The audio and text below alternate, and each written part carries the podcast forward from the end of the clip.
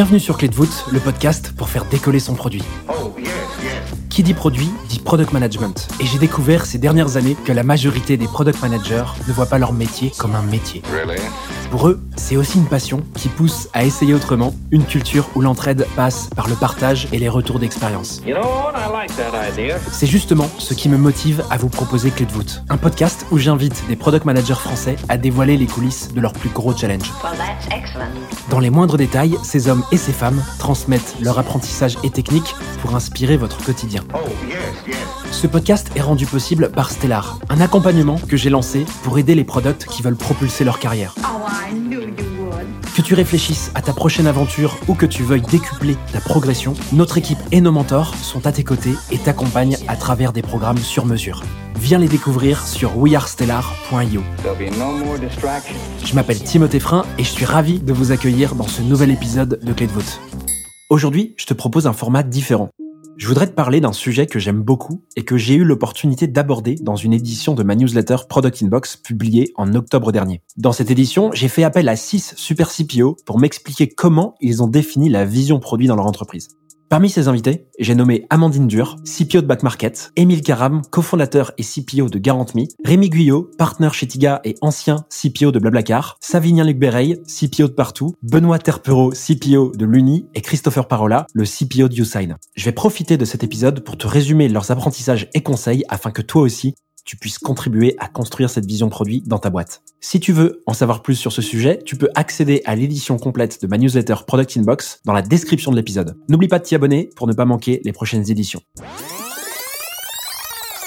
La vision produit, c'est un concept un peu nébuleux pour beaucoup d'entrepreneurs et d'équipes produits. Certains iront même jusqu'à dire que c'est du flan, du vent, du bullshit, enfin tu l'appelles comme tu veux. Pourtant, on va voir ensemble que quand elle est bien définie, la vision produit a un impact incroyable sur une boîte. Mais avant de rentrer dans des trucs trop compliqués, on va poser les bases. La première question que je me suis posée quand j'ai creusé le sujet de la vision, c'est sa définition. C'est vrai au fond, c'est quoi une vision produit? Pour Rémi Guyot, partenaire chez Tiga et ancien CPO de Blablacar, il s'agit d'une projection imaginaire du produit dans le futur qui permet d'aligner des équipes qui travaillent sur un même produit sans leur demander d'efforts de communication additionnels. Selon lui, la vision permet aussi de motiver les personnes susceptibles de contribuer et d'alimenter la roadmap d'éléments fondateurs. Émile, cofondateur et CPO de GarantMe, souligne deux autres bénéfices fondamentaux qu'une vision produit claire permet, celui d'attirer des talents et de créer une voie de discussion avec ses clients. Pour Amandine, CPO de Back Market, une vision produit se traduit dans une stratégie moyen-long terme, idéalement sur 18 mois. Pourquoi 18 mois? Parce que c'est suffisamment loin pour se projeter et se montrer ambitieux. Ça donne le temps de mesurer et de récolter les fruits de la stratégie. Mais l'horizon de temps peut être aussi plus court si le produit est encore immature et risque de beaucoup pivoter.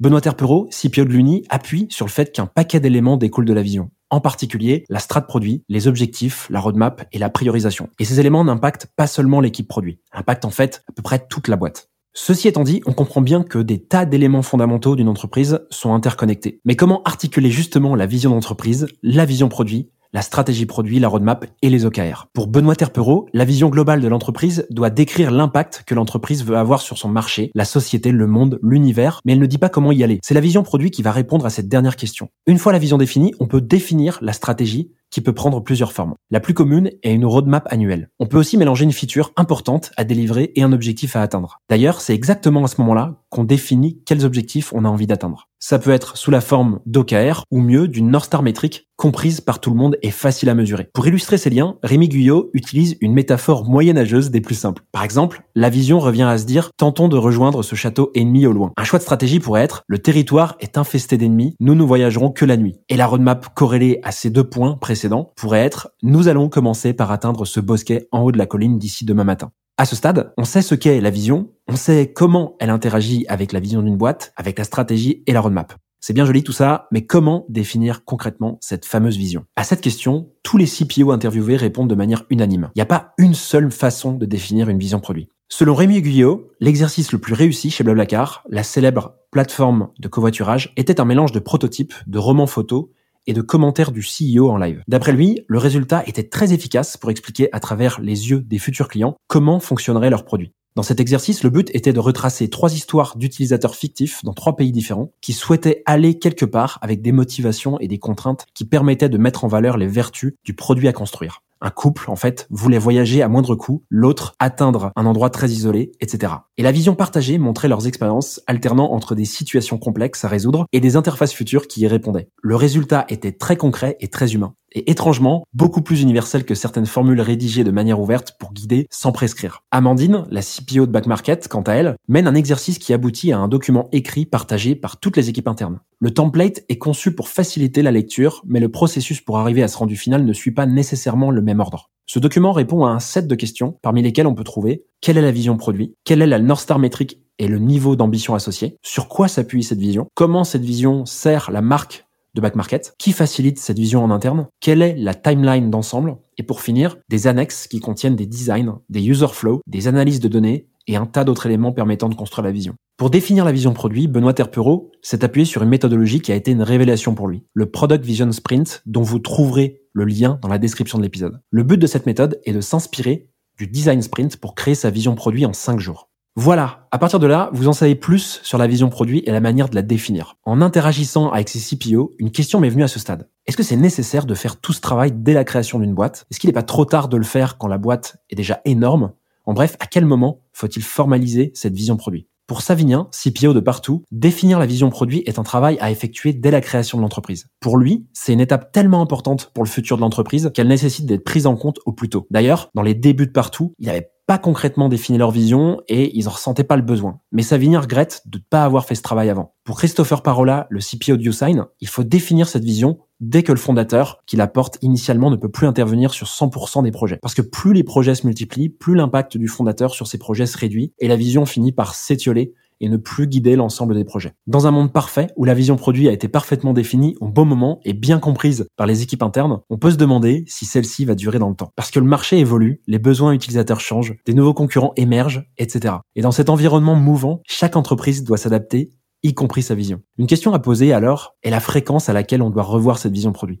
Pour Rémi Guyot, celle-ci doit être remise en question quand elle ne remplit plus son rôle d'alignement des équipes, soit parce que le produit réel incarne désormais ce qu'elle décrit, soit parce qu'elle n'est plus pertinente au vu d'un changement de contexte ou de conviction. Et ça se manifeste par des signaux faibles précis. Par exemple, quand plus personne n'y fait référence, à part pendant l'accueil de nouveaux employés. Ou encore, quand la roadmap annuelle ne contient aucun élément qui ressemble à des pas en direction de cette vision. Ça pourrait être aussi quand la vision n'aide pas à trancher quand les équipes font face à des dilemmes de stratégie, par exemple. Chez Usign, Christopher a décidé de revoir la vision produit tous les ans. Il se laisse la possibilité avec ses équipes d'y apporter des modifications en fonction des changements internes de l'entreprise. Même chose pour Savinien chez Partout, qui au-delà de la revoir tous les ans, peut la corriger dans le cas où l'entreprise décide de pivoter ou si les collaborateurs ne la trouvent pas claire. Pour lui, le travail de définition de vision est assez chronophage et il n'est pas possible de la revoir tous les trimestres pour cette raison.